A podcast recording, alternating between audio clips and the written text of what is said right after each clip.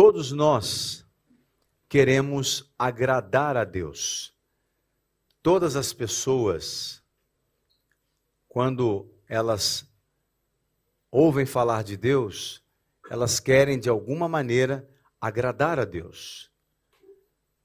E nós precisamos aprender com a Bíblia como viver uma vida que agrada a Deus. Nós vamos ver na Bíblia exemplos de pessoas que agradaram a Deus. Se você ler o que está em Gênesis, no capítulo 5, no versículo 23 e 24, você vai encontrar aqui um homem que não enfrentou a morte, não passou pela morte, porque ele agradou a Deus. Foi Enoque. Diz aqui Gênesis, capítulo 5, no verso 23 e 24. Todos os dias de Enoque foram 365 anos. Enoque andou com Deus e não foi mais visto, porque Deus o levou para junto de si. E aí depois, lá em Hebreus capítulo 11, no verso 5, tem um testemunho a respeito de Enoque, desse mesmo Enoque. Diz aqui, Hebreus 11:5, pela fé, Enoque foi levado a fim de não passar pela morte. Não foi achado, porque Deus o havia levado. Pois antes de ser levado, obteve o testemunho de que havia agradado a Deus. Enoque viveu 365 anos. E no auge da sua vida, ao longo da sua vida, ele viveu 365 anos. Eu não sei, aqui não está escrito, se ele agradou a Deus 365 anos de vida. Mas a Bíblia vai dizer, num outro texto, em Eclesiastes, lá pelo capítulo 7, no verso 8, que é melhor o fim das coisas do que o início de todas elas. O pastor Márcio traduz isso da seguinte maneira: ele diz, como termina é que conta, como termina é que importa. Enoque, eu não sei se ele viveu 365 anos agradando a Deus, mas o texto diz que ele agradou a Deus. Então eu imagino um homem com a sua experiência, já tinha conhecido tantas coisas na vida e viveu uma vida agradável, aprazível a Deus. Muitos de nós vivemos tão pouco, tão pouco, tantos poucos anos e já, e já aprendemos a desagradar a Deus. Mas se eu quero viver uma vida que agrada a Deus, eu preciso observar aquilo que Jesus nos ensina. Quando Jesus foi ser batizado, em Mateus, no capítulo 3, no versículo 17, o texto vai dizer que no momento do batismo de Jesus, veio uma voz dos céus e disse: Este é o meu filho amado, em quem me agrado a igreja, eu e você, podemos agradar a Deus através de Cristo. A nossa vida, ela tem que ser uma vida aprazível, uma vida que dá satisfação a Deus. E a única maneira de nós sermos agradáveis a Deus é se nós caminharmos alinhados, unidos com Jesus. Não tem como agradar a Deus se não estivermos alinhados com Cristo, com Jesus. E isso não tem nada a ver com religião. Porque Jesus não é uma religião. Jesus é uma pessoa.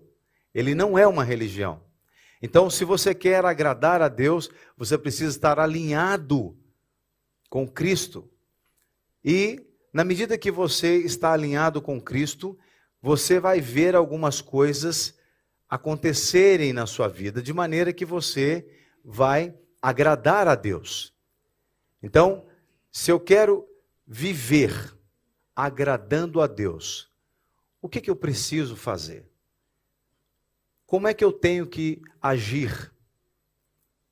Se nós queremos agradar a Deus, vamos olhar aquilo que a Bíblia vai dizer a respeito de uma vida que agrada a Deus.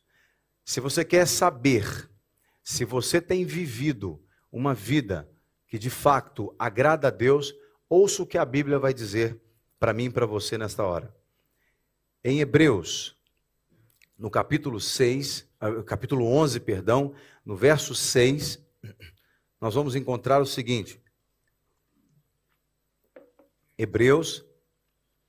Olha, se o pessoal quiser colocar a Bíblia em espanhol aqui na tela para eles, para os irmãos acompanharem, fica mais fácil.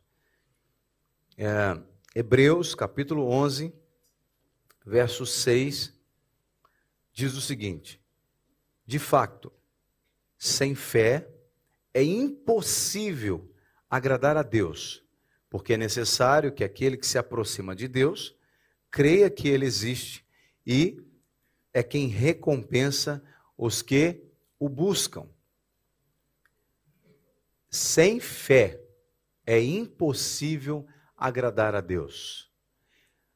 Um princípio básico para que uma pessoa agrade a Deus é a fé.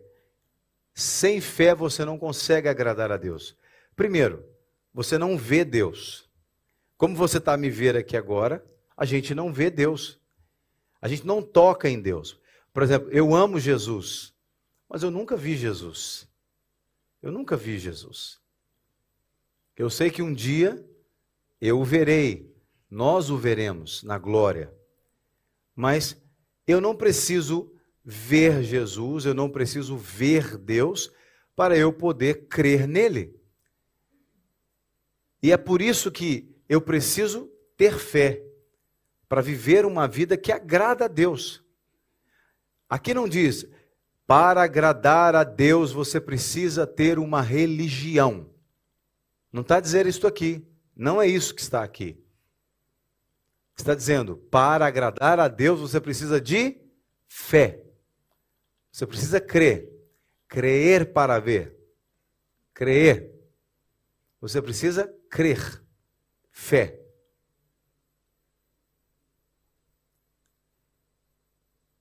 E você tinha pessoas, você vai encontrar pessoas na Bíblia que andavam com Jesus, mas duvidavam de quem era Jesus, duvidavam de quem era Deus.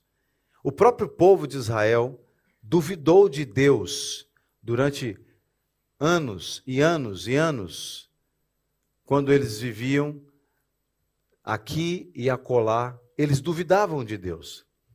E por isso muitos foram rejeitados, eliminados e não agradaram a Deus porque não tinham fé. Jesus teve um discípulo que ele recebeu uma certa repreensão de Jesus, foi Tomé. Em João capítulo 20, verso 29, Jesus vai dizer para Tomé: você creu porque me viu. Bem-aventurados são os que não viram e creram. Você creu porque me viu. Bem-aventurados são os que não viram e creram. Eu estou pedindo para colocar é o texto da Bíblia, não é referência bíblica em espanhol, por favor. Tomé, no contexto que estava aqui, ele havia, ele, ele tinha ouvido, está ali o texto, porque me has visto, has creído, le dijo Jesús. Dichosos los que no han visto e sin embargo creem. Eu chego lá. Eu chego lá. Obrigado, Teté. Muito obrigado Vitor. É, Jesus tinha ressuscitado, Tomé não tinha encontrado com Jesus no primeiro encontro que ele teve com os discípulos. E Tomé disse: quando ouviu falar que Jesus tinha ressuscitado, eu só creio se eu tocar nas feridas de Jesus.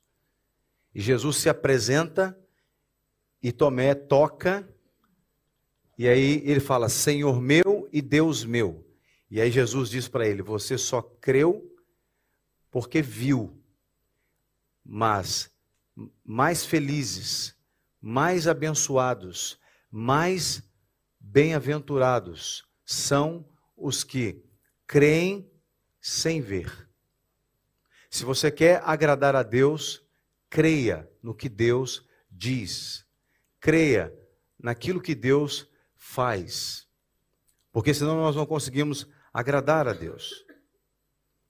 O texto de Hebreus, capítulo 10, o versículo 38, vai dizer assim: Mas o meu justo viverá pela fé, e se retroceder dele, a minha alma não se agradará.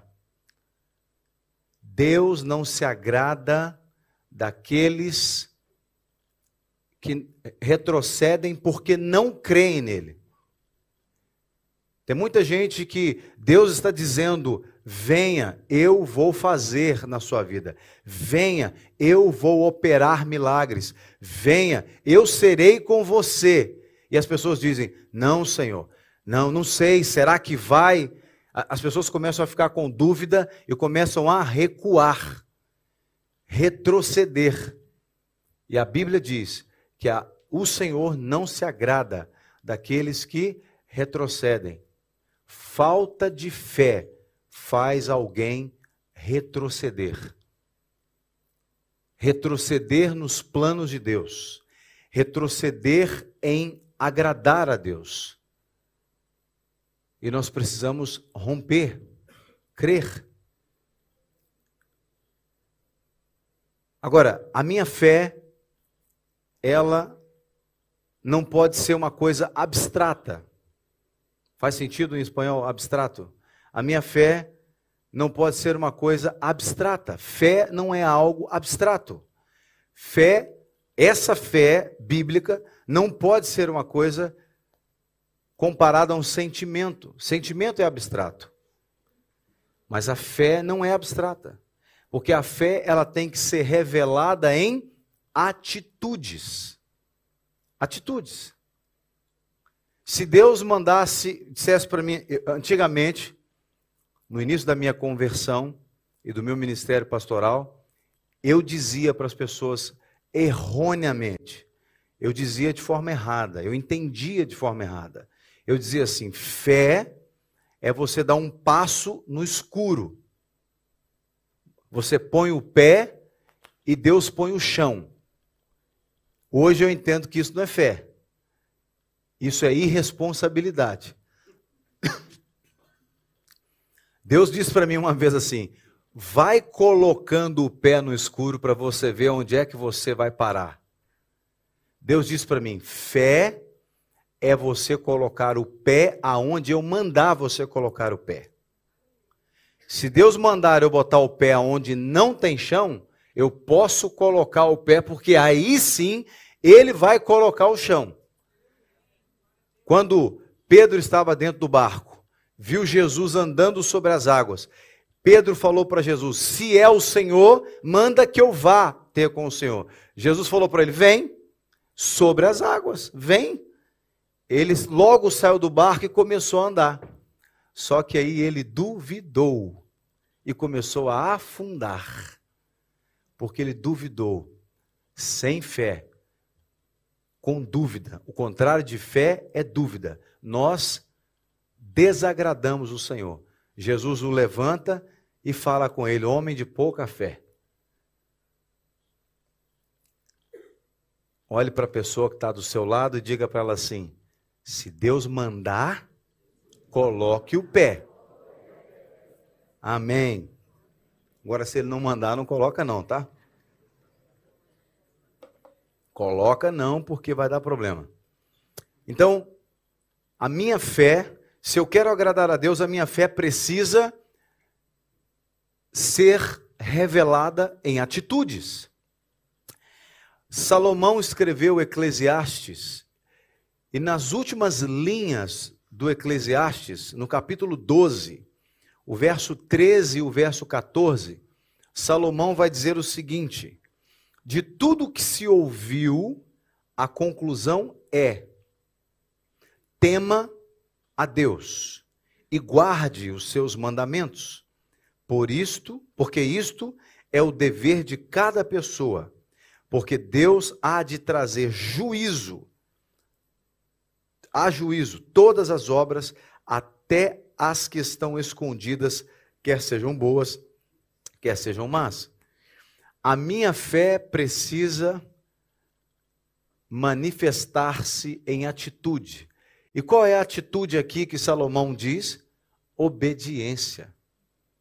Eu preciso obedecer. Ele está dizendo, a conclusão de tudo. Ele termina o livro do Eclesiastes dizendo: a conclusão de tudo é obedeça a Deus, tema a Deus e guarde os seus os mandamentos dele.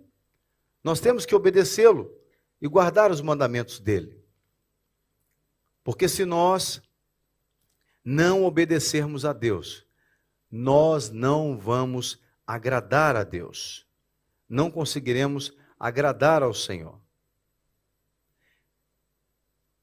Depois você pode ler em casa, 1 Coríntios, capítulo 10, do verso 1 ao 12, é um texto grande, eu não vou ler esse texto aqui, mas você vai ver o apóstolo Paulo mostrando para os crentes que estavam ali em Corinto, que os pais deles, os pais, os ante, antepassados deles, desobedeceram a Deus, não cumpriram o que Deus falou. E Paulo mostra para eles, para que eles não, não sigam o mesmo caminho, o caminho da desobediência, porque Deus requer obediência de nós. Se eu quero agradar a Deus, eu preciso obedecer a Deus. Outra forma que eu preciso é, cuidar para que eu agrade a Deus. Paulo vai dizer aqui em Romanos, no capítulo 8, no verso 6 ao verso 8, Romanos, capítulo 6, do verso Romanos 8, capítulo capítulo 8, verso 6 ao verso 8, ele diz: "Pois a inclinação da carne é morte, mas a do espírito é vida e paz, porque a inclinação da carne é inimizade contra Deus, pois não está sujeita à lei de Deus, nem mesmo pode ser." Verso 8: "Portanto, os que estão na carne não podem agradar a Deus. Os que estão na carne não podem agradar a Deus. Uma pessoa carnal é uma pessoa que é guiada pela sua vontade, pela sua própria vontade. Uma pessoa carnal é uma pessoa que ela não é dirigida pelo Espírito Santo de Deus. A Bíblia vai dizer que Jesus enviou o Espírito Santo para habitar em nós. E é o Espírito Santo quem nos ajuda a vencermos a nossa carnalidade. A carne é, é, a natureza humana, é a inclinação ao pecado. O ser humano já nasce com uma tendência ao pecado. O ser humano, todo ser humano, pode ser brasileiro, pode ser português, pode ser argentino, colombiano, é, é, peruano, pode ser africano, alemão, chinês, americano, todo ser humano, homem, mulher, rico, pobre, douto ou indouto, todo ser humano, ele nasce inclinado ao pecado, a ser guiado pela carne. Mas o texto diz que quem é guiado pela carne não pode agradar a Deus. Não pode. Se eu quero viver uma vida então que agrada a Deus, eu tenho que ser guiado pelo Espírito pelo Espírito Santo. É impossível uma pessoa querer viver uma vida agradável a Deus sem a direção do Espírito Santo. E como é que eu sou guiado pelo Espírito Santo?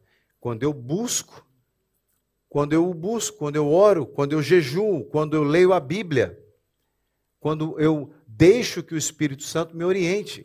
Porque o Espírito Santo, irmãos, ele nunca vai é, deixar um, um crente no Senhor entrar em situações de dificuldade sem orientá-lo. Ele nunca vai deixar um crente errar, andar pela carne, sem antes orientá-lo. O Espírito Santo é fiel, ele é amigo, o Espírito Santo é companheiro e ele está conosco o tempo todo orientando. Não faça isso, não faça aquilo, cuidado, isso não agrada a Deus. Conduza-te assim ou assado, não é? Viva uma vida que agrada a Deus. O Espírito Santo, ele habita dentro de nós. Então, se você quer viver uma vida que agrada a Deus, você precisa ter comunhão com o Espírito Santo. Você precisa pedir ao Espírito Santo. O Espírito Santo é o próprio Deus. É difícil para a gente entender a Trindade, né? A Trindade é o Deus Pai, o Deus Filho, o Deus Espírito Santo. São três pessoas, porém são é, triunas. Elas caminham juntas. Elas não trabalham separadas, elas trabalham em unidade. O Espírito Santo, Jesus e Deus o Pai.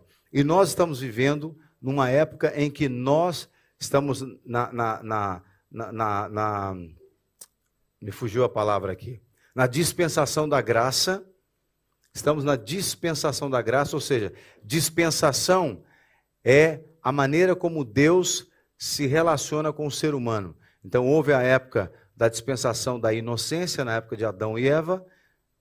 Eles não tinham pecado até então, eles estavam na dispensação da, da, da, da inocência. Depois, na época de Moisés, dispensação da lei, até Jesus vir. Quando Jesus veio, veio a dispensação da graça, ou seja, nós estamos debaixo da graça. E a graça é Deus habitando dentro do ser humano por meio do seu Espírito Santo para conduzir o espírito a, a vida da pessoa. O Espírito Santo nos conduz para que a gente viva uma vida agradável a Deus. E se eu estou vivendo uma vida que agrada a Deus, eu estou vivendo uma vida de fé, guiado pelo Espírito Santo, as minhas atitudes para com o meu próximo têm que ser diferentes também. Porque a maneira como eu me relaciono com o meu próximo também pode agradar ou não a Deus. Em Hebreus, no capítulo 13, verso 15 e 16, Hebreus, capítulo 13, verso 15 e 16, diz assim: por meio de, é, por meio de Jesus, pois ofereçamos a Deus sempre sacrifício de louvor, que é o fruto de lábios que confessam o seu nome. Não se esqueçam da prática do bem e da mútua cooperação, pois de tais sacrifícios Deus se agrada. O autor aos Hebreus está chamando de sacrifícios essa mútua cooperação, o fazer o bem uns para os outros. Ele está dizendo que isso é um sacrifício que agrada a Deus. Lembra que antes de Jesus morrer na cruz por nós, a maneira como o ser humano tinha de se relacionar com Deus era pela lei e também oferecendo sacrifícios a Deus. Depois de Jesus, não há mais necessidade de oferecer sacrifícios a Deus. Mas o sacrifício era a maneira como a pessoa chamava a atenção de Deus. O autor aos Hebreus está dizendo aqui que sacrifícios agradáveis para Deus, nesse caso, é a mútua cooperação, é o nosso relacionamento onde nós fazemos o bem um ao outro. Então, fazer o bem ao próximo ao seu irmão em Cristo é uma maneira de agradar a Deus. Fazendo o bem ao seu próximo é uma maneira de você agradar a Deus. Quando você supre a necessidade de alguém, como está escrito em Tiago, capítulo 2, do verso 15 ao verso 17, diz assim: Tiago 2, do 15 ao 17: Se um irmão ou uma irmã estiverem com falta de roupa e necessitando do alimento diário, e um de vocês lhes disser: vão em paz, tratem de se aquecer e de se alimentar bem, mas não lhes dão o necessário para o corpo, o qual qual é o proveito disso? Assim também a fé, se não tiver obras, por si só está morta. Então, suprir a necessidade de um irmão, ajudar um irmão, nós estamos com a nossa campanha Amor em Ação. Quando você chegou, você deve ter visto ali um, um, umas caixas de papel cartão, eh, umas, umas caixas de, de recolher alimentos e roupas. Né? Nós estamos fazendo essa campanha Amor em Ação, porque nós queremos receber roupas, alimentos e brinquedos. Brinquedos novos, roupas com, em boas condições de uso, calçados também, e alimentos. Porque a nossa equipa de ação social está a preparar eh, para atendermos famílias carenciadas. Né? A nossa igreja atende na nossa ação social ah, já há muitos anos com alimentos. Né? Se, tá, se tem algum irmão da nossa igreja que está passando fome, é, é porque a gente não sabe. Porque nós temos alimentos para oferecer aos irmãos que estão em dificuldade. Nós sabemos que às vezes é difícil, né? Muitos da nossa igreja são imigrantes, muitos, não são todos, mas muitos, e às vezes há situações complicadas, não é?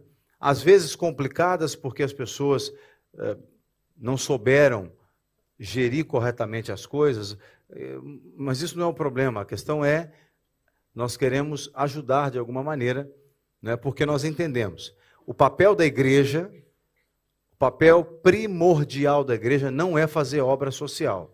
O papel primordial da igreja é anunciar o, o Evangelho, o reino de Deus.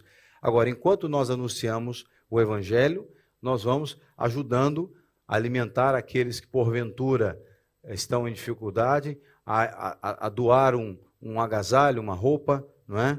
Por quê? Porque isso agrada a Deus. Não é a ação pela ação.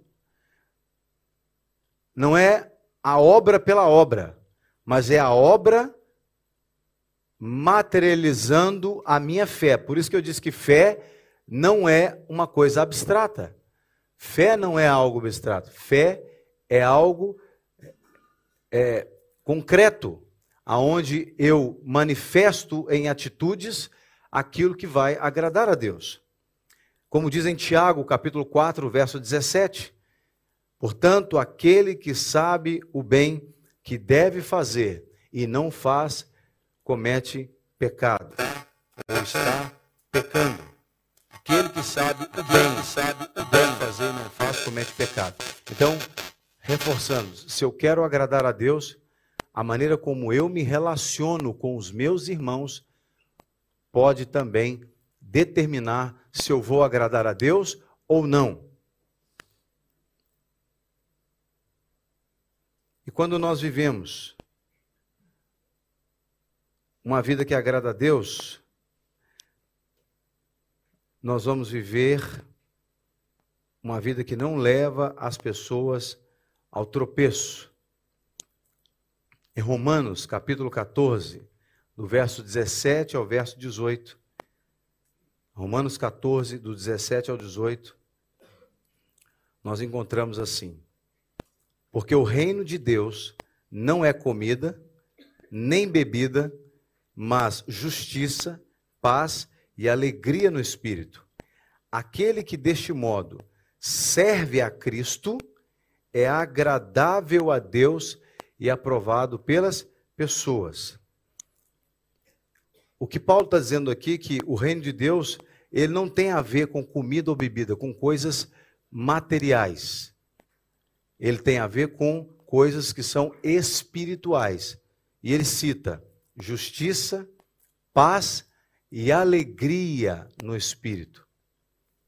Você viver uma vida alegre faz parte do reino de Deus.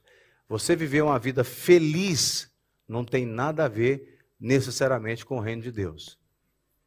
Jesus não veio na terra para você ser feliz. Jesus veio na terra para você ter alegria. Alegria. Alegria é esse gozo da vida que Deus te deu.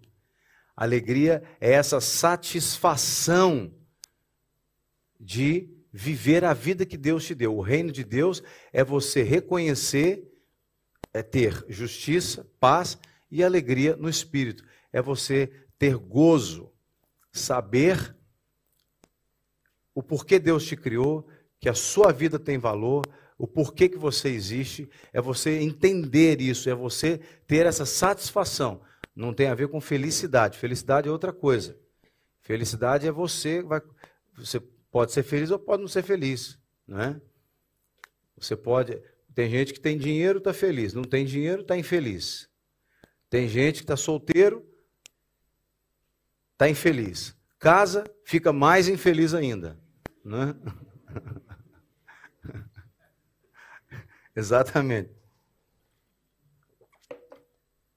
Arruma um matrimônio, fica infeliz. Né? Tem gente que não fica feliz com nada. Tem sol, tá triste porque tá calor. Aí Deus manda a chuva, aí tá triste porque tá molhado. Nunca agrada. Então você tem que ser alegre no espírito. Alegre, você pode ser alegre num velório? Pode, você pode ser alegre num velório, no funeral. Morreu um familiar, você está triste porque morreu um familiar. Você não está feliz, mas você pode ter alegria, porque você pode dizer assim: Deus, muito obrigado pelo tempo que o Senhor me deu essa pessoa do meu lado.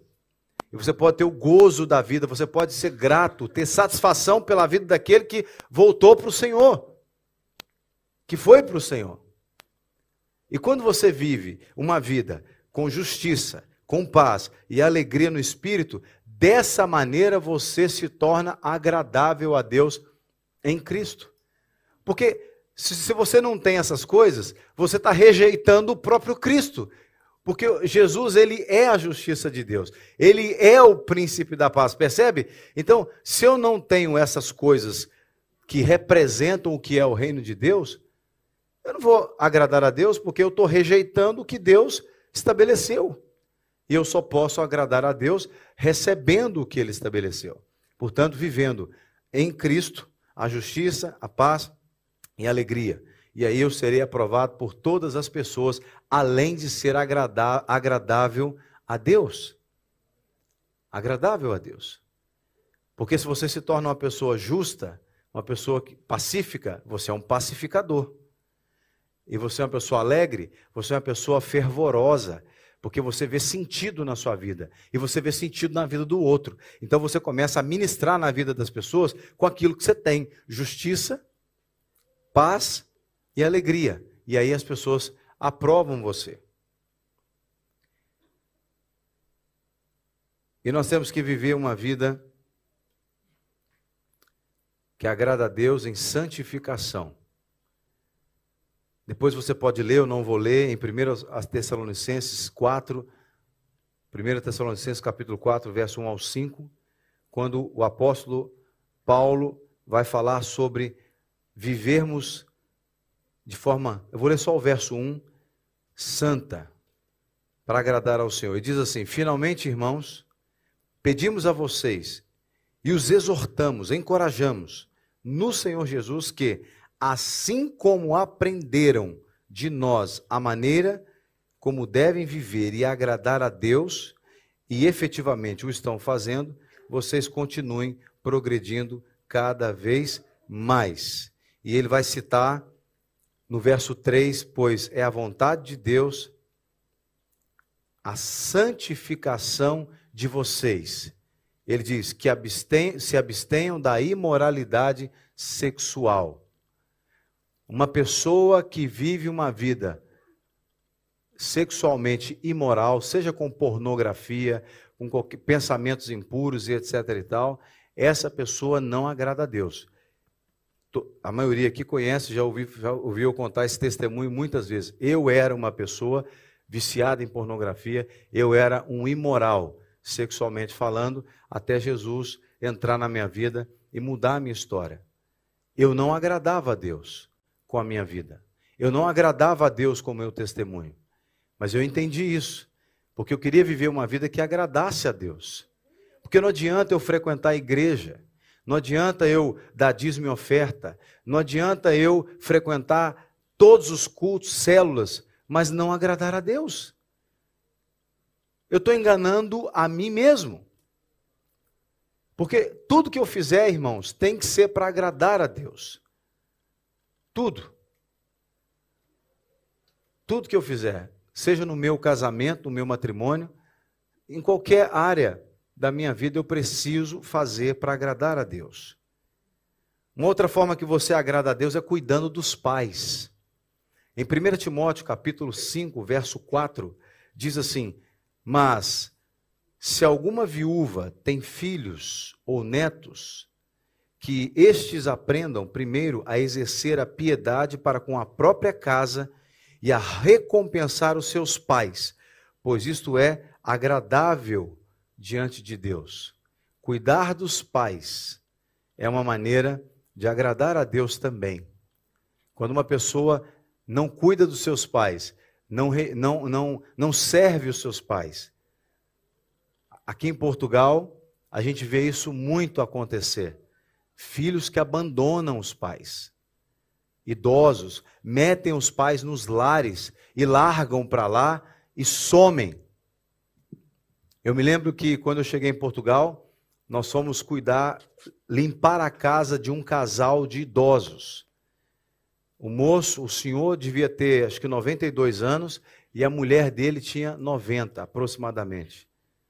Eles moravam numa casa, mas dava nojo, repulsa, só de você entrar na casa, o cheiro. A mulher não levantava da cama mais, então ela fazia as suas necessidades em baldes, porque o marido levava o balde para ela fazer o xixi, o cocô, depois ele jogava aquilo fora. A cozinha, quando nós chegamos lá, a cozinha tinha comida na panela mofando com bolor, podre. A casa estava um lixo e tinha mais ou menos uns seis gatos dentro de casa com eles. Estava uma coisa absurda, nojenta. Irmãos, eu nunca tinha presenciado uma cena daquela vendo um casal de idosos num lugar daquele jeito. E eles estavam sem água, porque não, não pagaram, não tinha dinheiro para pagar. E aí nós soubemos que eles tinham uma filha. E essa filha mudou para outro país e largou os pais aqui. Nós tivemos que dar um dinheiro para o vizinho, para o vizinho deixar a gente usar a água dele para a gente lavar e limpar a casa daquela, daquele casal. Uma pessoa dessa que faz isso com os pais não agrada a Deus. Não agrada a Deus. Então, Paulo orienta Timóteo a ensinar sobretudo os filhos, os netos, a cuidarem dos seus pais. E quando nós, já, nós estamos caminhando para o encerramento, quando Deus é agradado, o que, que acontece quando você agrada a Deus?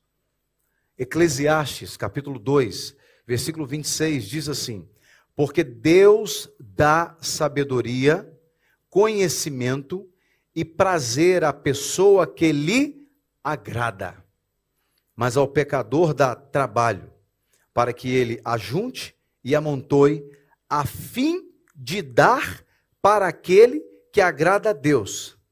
Também isto é vaidade e correr atrás do vento. Olha que coisa interessante. Salomão está dizendo aqui que uma pessoa que agrada a Deus, ela vai receber de Deus sabedoria, conhecimento e prazer e vai receber aquilo que o pecador trabalhou para juntar. Deus vai dar na vida daqueles que são os filhos que lhe agradam. Quando uma pessoa agrada a Deus, só um minuto que sumiu aqui, encostei aqui, o negócio sumiu. Só um instantinho, irmãos. Quando você agrada a Deus, o que, que acontece?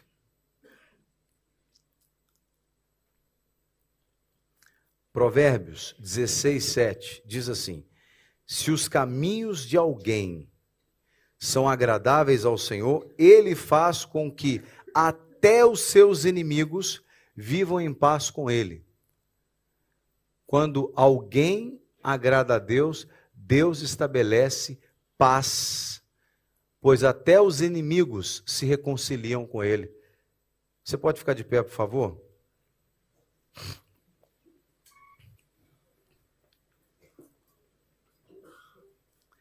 Quando alguém agrada a Deus,